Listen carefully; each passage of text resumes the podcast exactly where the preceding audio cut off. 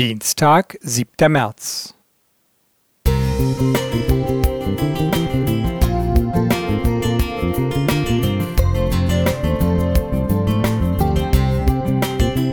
Ein kleiner Lichtblick für den Tag.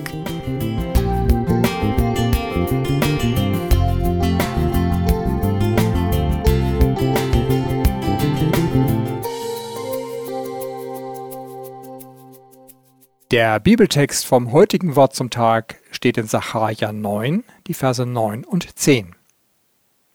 Du, Tochter Zion, freue dich sehr, und du, Tochter Jerusalem, jauchze. Siehe, dein König kommt zu dir, ein Gerechter und ein Helfer, arm und reitet auf einem Esel, auf einem Füllen der Eselin. Denn er wird Frieden gebieten den Völkern. Dieser Text wird zwar traditionell in Adventszeit gelesen, doch ich finde, er passt auch ins Frühjahr.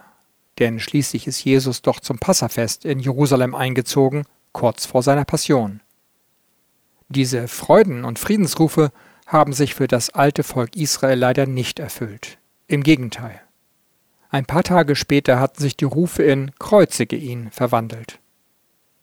Gerne nehmen nun wir Christen diese Prophezeiung für uns in Anspruch. Aber mal ehrlich, Weder war die 2000-jährige Kirchengeschichte immer friedlich, noch ist es unser Umgang miteinander heute. Schauen wir einmal hinter die Kulissen. Dass Jesus ausgerechnet auf einem Eselsjungen reitet, statt auf einem stattlichen Ross, betont seine friedliche Mission. Er ist kein König, der sein Friedensreich mit Gewalt erobert, die Besiegten ausbeutet, seine Untertanen von seiner Willkür abhängig macht und sie mit seinen Launen tyrannisiert. Er ist ein König, der die Menschen egal welcher Fasson zum Frieden führen will. Er ist es, der diesen inneren Frieden schenkt. Er ist ein König, der uns keine Vorschriften macht, sondern uns und unser Leben begleitet, ohne unbedingt selbst hineinzugrätschen. Er ist ein König, der uns ermutigt, tröstet und uns Vergebung zusichert. Jesus ist ein König der Liebe, die sich bei seiner Geburt, seinem Leben und auch seinem Sterben der ganzen Welt deutlich zeigt.